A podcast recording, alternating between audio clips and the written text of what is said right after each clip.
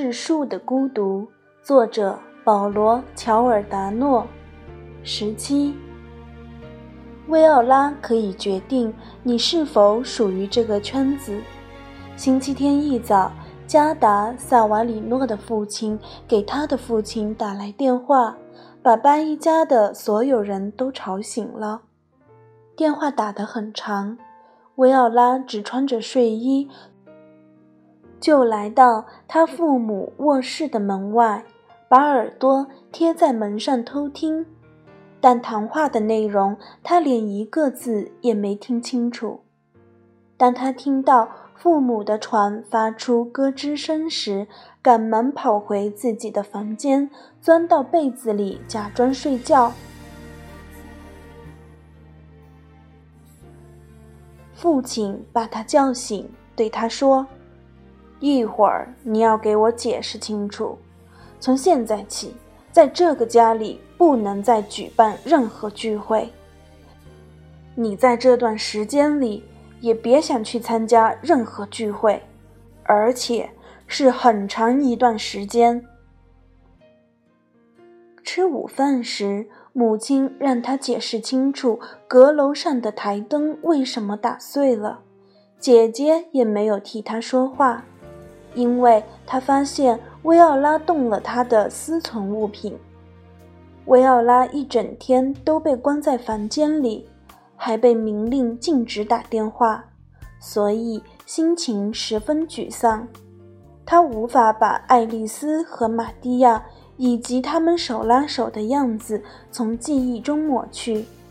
当他用指尖拾起台灯残留的碎片时，就暗中决定。爱丽丝出局了。星期一一早，爱丽丝把自己反锁在洗手间里，最终揭下了纹身上的纱布。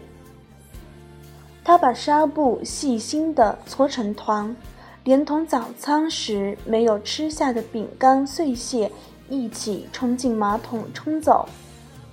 她看着镜子里映出的那朵紫罗兰，心想。这将第二次永远改变他的身体，他不禁颤抖了一下。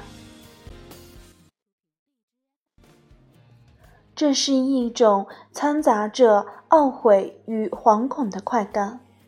他认为这个身体只属于他自己，假如他愿意，甚至可以毁掉它，或用无法抹去的图案破坏它，让它枯萎。就像一朵花被一个女孩随意摘下，然后又随手扔在地上。那天上午，他本想在学校的女厕所让薇奥拉和其他几个女孩看他的纹身，然后再给他们讲述他和玛蒂亚是如何长时间的接吻。没有必要再编什么故事。如果他们问及细节，只要顺着他们的想象说下去就行了。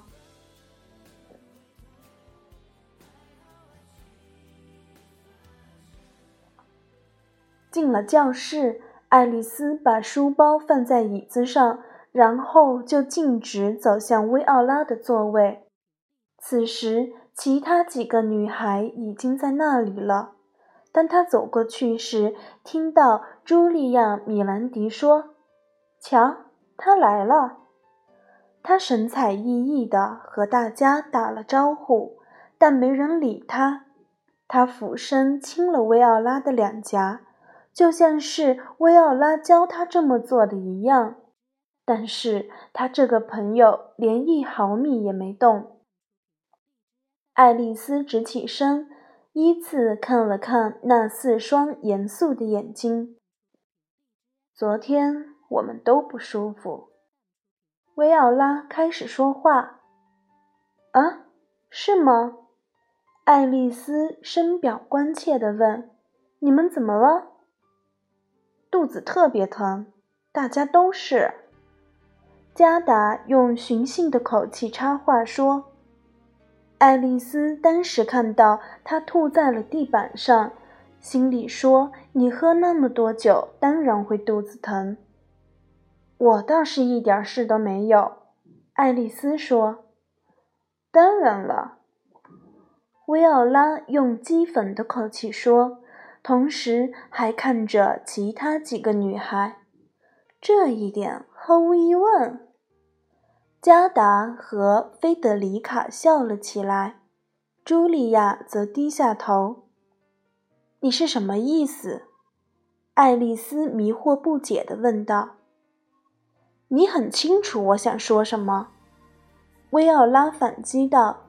他换了一种带有攻击性的腔调，同时用他那双咄咄逼人的眼睛盯着爱丽丝的脸。不，我不知道。爱丽丝为自己辩解着。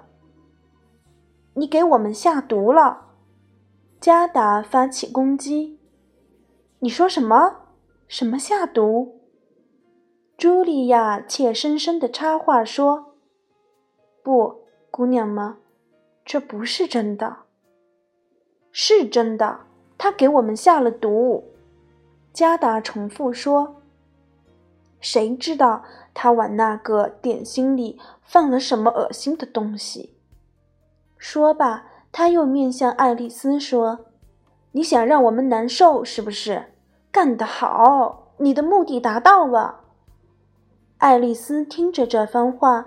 用了好几秒的时间才回过味儿来，他看着茱莉亚，而对方用那双蓝色的大眼睛告诉他：“对不起，我爱莫能助。”随后，他又想从薇奥拉的眼神中寻求保护，对方却还以无情的目光。加达用一只手捂着肚子，好像又开始疼了一样。可那点心是我和索莱达一起做的，原料全是我们在超市买的。没人理会他，他们各自看着不同的方向，好像在等这个杀人犯自动离开。根本不是索莱达的点心造成的，点心我也吃了，我就没问题。爱丽丝撒谎说。你这个骗子！一直沉默不语的菲德里卡·马佐尔迪跳了起来。你连一口都没吃，大家都知道。他突然住了嘴。你们快别这样了！茱莉亚央求他们，似乎都要哭出来了。爱丽丝的一只手放在了自己平坦的腹部上，她感觉到。皮肤以下自己的心跳。大家都知道什么？他问他们，语气非常平和。薇奥拉巴伊慢慢地摇着头，爱丽丝静静地注视着她这位前好友，等待那方尚未说出的话。但这些话的声音却已经像透明的烟雾一样荡漾在空气中了。上课铃响了，爱丽丝依然一动不动地站在那儿。科学课的图巴多老师叫了她两次，才最终让他回到了座位上。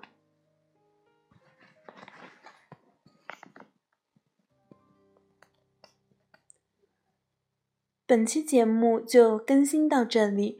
如果你喜欢我的声音，欢迎订阅我的播客，收听后续精彩内容。感谢你的收听，咱们下期节目再见。